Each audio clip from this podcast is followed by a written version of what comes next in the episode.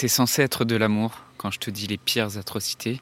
C'est censé être de l'amour quand tu entends un commentaire déplacé. C'est censé être de l'amour quand on compare ta souffrance à celle des autres. C'est censé être de l'amour quand on t'encourage à être forte. C'est censé être de l'amour parce qu'ils disent que tout vient de l'amour.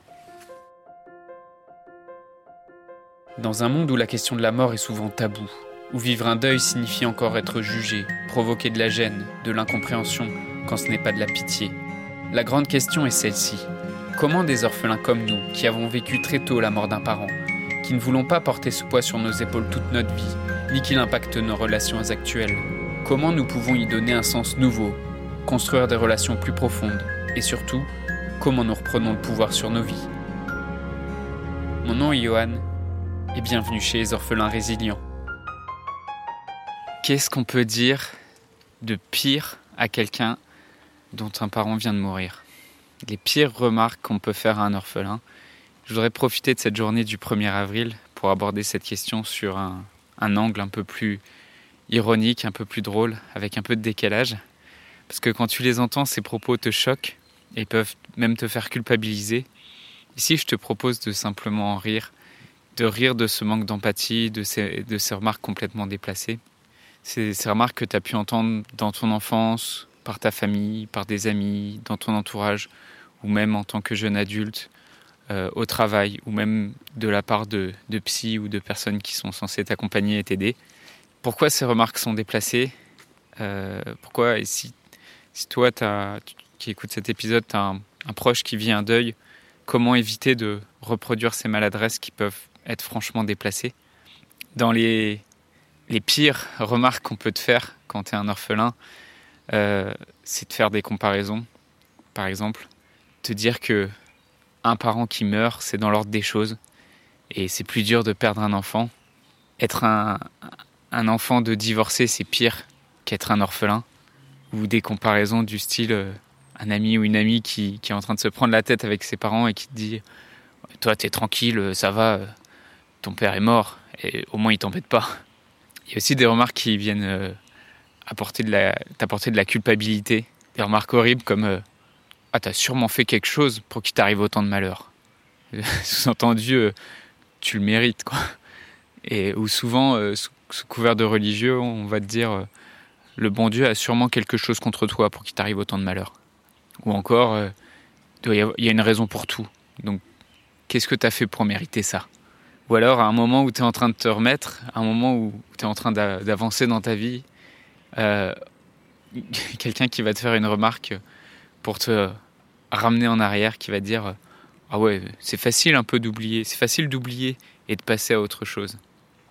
Il y a aussi des explications un peu douteuses, des, explications qu'on va te faire sur, euh, sur ce qui t'est arrivé, de pourquoi ça t'arrive à toi. Euh, quand tu vas voir quelqu'un dans, ta famille qui va te dire ton, papa était vraiment une belle personne et Dieu avait besoin de ton papa auprès de lui pour qu'il lui rende service. Ou par exemple, Dieu avait plus besoin de ta mère que toi. Ou encore, là où elle est, elle est dans un meilleur endroit. Et, euh, et tu vas voir même typiquement la personne qui va en profiter pour se plaindre elle-même de la situation, euh, de la situation politique, de la situation économique ou dans le contexte dans lequel elle se trouve. Ou même pire, tu vas voir des gens comme orphelin si ton père ou ta mère est morte d'une maladie ou euh, tu vas, tu vas peut-être croiser des gens qui vont dire ah oh, c'est pas étonnant qu'il soit mort ou qu'elle soit morte vu son hygiène de vie. Tu as aussi euh, des soutiens qui sont mal placés. Par exemple, on va te dire sois fort ou sois fort pour ton petit frère ou même ou même juste tout simplement il faut que tu sois fort, faut que tu sois forte. Et ça sous-entendu, ça veut dire surtout, t'as pas le droit de montrer ta souffrance. On va te dire aussi, bah, tu devrais accepter. Ou alors, tu devrais pas pleurer, parce que ça lui ferait pas plaisir de te voir comme ça. tu peux avoir des remarques aussi, carrément, euh, des personnes qui vont te dire, ça va te rendre mature, ça, va t'aider à avancer dans ta vie. Ou, des, ou juste des gens qui ignorent ta souffrance, qui vont te dire, ça va finir par passer, ça va finir par aller mieux. T'en as même qui vont te dire, je sais ce que tu ressens sous-entendu, en fait, j'ai pas envie d'entendre ta souffrance. Ou a des gens qui vont dire, je sais ce que tu ressens. Euh, par exemple, euh, j'ai perdu mon chat il y a six mois, ou euh, un jour j'ai un cousin qui a failli aussi avoir un accident, donc je sais ce que tu ressens. Ou de, manière générale des gens qui, qui rapportent immédiatement ce qui t'arrive, ton histoire, à une de leurs propres expériences sans même prendre le temps d'avoir un peu d'empathie. Ou qui vont dire Ah bah ça me fait penser, je connais quelqu'un, j'ai un ami qui a vécu quelque chose de, similaire. Il y a aussi des commentaires euh, parfois qui montrent juste une complète incompréhension du deuil.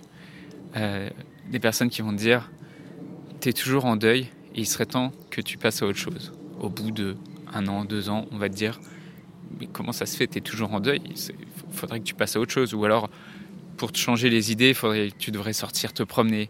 Il faudrait que tu fasses du sport. Il faudrait que tu vois des amis. Ou encore, euh, sois positif. Parce que les gens n'aiment pas les personnes qui dépriment. Alors celle-là, elle est assez horrible parce que c'est encore une fois une négation de, ta souffrance et, même un, rejet complet de, cette souffrance. Tu, vas même avoir des gens qui te disent, si tu commences à parler de la mort, euh, qui vont te dire, tu nous plombes, tu nous plombes un peu l'ambiance avec, ton, avec ce que tu nous racontes. Et, euh, ou, aussi après, euh, si, si es, ton parent si ton père ou ta mère est morte d'une longue maladie, euh, tu vas avoir des gens qui vont dire bah maintenant c'est bon, tu es soulagé, euh, tu vas pouvoir vivre ta vie. Euh. Il y a aussi des juste des remarques qui sont désobligeantes. par exemple, des personnes qui qui vont te dire je te pardonne d'être parfois un connard ou une connasse parce que je sais qu'en ce moment tu en deuil, je sais que c'est difficile, donc je te pardonne d'avoir été un connard avec moi. Alors pourquoi toutes ces remarques sont inappropriées? Parce que d'une manière générale, en fait, toute, toute comparaison de ta situation est inappropriée parce qu'il n'y a pas de hiérarchie dans la douleur. Et faire cette hiérarchie, c'est soit chercher à minimiser la peine que tu vis, soit, et, et dans ce cas-là, si on minimise ta peine, on va créer de la culpabilité, soit on augmente euh, ce sentiment de pitié et euh, dans tous les cas, la pitié, c'est pas de l'empathie. La pitié, elle retire en fait de la dignité. Toutes ces remarques, en général, elles portent un, jugement sur ta situation, euh, plutôt que simplement accueillir et écouter ta peine telle qu'elle est. En fait, les personnes qui formulent ce genre de commentaires ont eux-mêmes un rapport à la mort qui est ambigu, ou ne sont pas à l'aise par rapport à la mort, par rapport à la propre mort, par rapport à la, mort d'un de, leurs euh, proches. Et avec ces commentaires, elle cherche surtout à se rassurer elle-même avant même de t'apporter toute forme de soutien. Donc ces remarques, elles sont pas à propos de toi qui vis le deuil, ces remarques, elles sont, elles sont soit à propos du défunt, soit à propos de, donc de leur, du rapport de ces personnes avec le défunt, soit à, propos de leur propre rapport à la mort. Elles sont malvenues, toutes ces remarques, parce qu'elles cherchent à, diminuer, elles cherchent à éluder la souffrance, soit par une forme de positivité toxique, en te disant il faut juste que tu sois fort, soit en ignorant tes émotions ou en cherchant même carrément à les changer. Et, souvent pour ces personnes, euh, la tristesse c'est juste quelque chose qui est intolérable. Ces personnes aussi cherchent souvent à expliquer ou à rendre rationnelle la mort, euh, voire à chercher un coupable ou une raison. Et enfin, ces remarques sont déplacées parce qu'on te dit souvent quoi faire, et ces personnes sont plus dans ce que tu devrais faire que juste dans l'être, que juste être dans l'écoute, être euh, en soutien, en empathie avec toi. Donc ce qu'il faut retenir, c'est que ces remarques viennent souvent de, de personnes qui ont un rapport à la mort compliqué, qui ont un rapport difficile aussi avec leurs propres émotions et surtout la tristesse. Et donc le plus simple, plutôt que d'entrer en conflit avec ces personnes, plutôt de se fâcher ou de soutrer face à, ces remarques, bah, ça reste déjà comme ce que je te propose d'en faire aujourd'hui, de juste en rire, de voir le décalage, de voir que c'est des personnes qui sont très mal à l'aise et qui sont très maladroites. Et, euh, et je, te propose juste de, plutôt que de te fâcher contre ces personnes, de, de les laisser gérer leur propre rapport à la mort et leur propre rapport aux émotions. Je voudrais te remercier d'avoir écouté cet épisode et j'espère sincèrement que ce que je t'ai partagé aujourd'hui t'a aidé. Si ça t'a aidé, alors assure-toi de le partager avec quelqu'un d'autre qui en a besoin. J'ai créé récemment un groupe Facebook qui rassemble des orphelins ayant pour mission de partager leur expérience et de s'entraider. Ce groupe s'appelle Orphelins Résilients et l'accès est gratuit. Tu peux retrouver tous les détails pour rejoindre le groupe dans la description du podcast. Orphelins Résilients, c'est une communauté d'orphelins entreprenants, audacieux, ayant réellement envie de faire une différence dans leurs relations auprès de leurs proches et avoir une vie de couple inspirante. Dans ce groupe, tu retrouveras des interviews d'experts et d'artistes, des questions-réponses, des lives et des méditations, et surtout un groupe d'orphelins motivés, courageux et bienveillants. Donc je t'invite à rejoindre le groupe dès maintenant, c'est l'endroit dans lequel je partage le plus de contenu en ce moment. Le podcast Orphelin Résilient, c'est trois épisodes par semaine, lundi, mercredi et vendredi à 8h. Merci encore pour ton écoute. Je te laisse découvrir le sujet du prochain épisode. À très vite.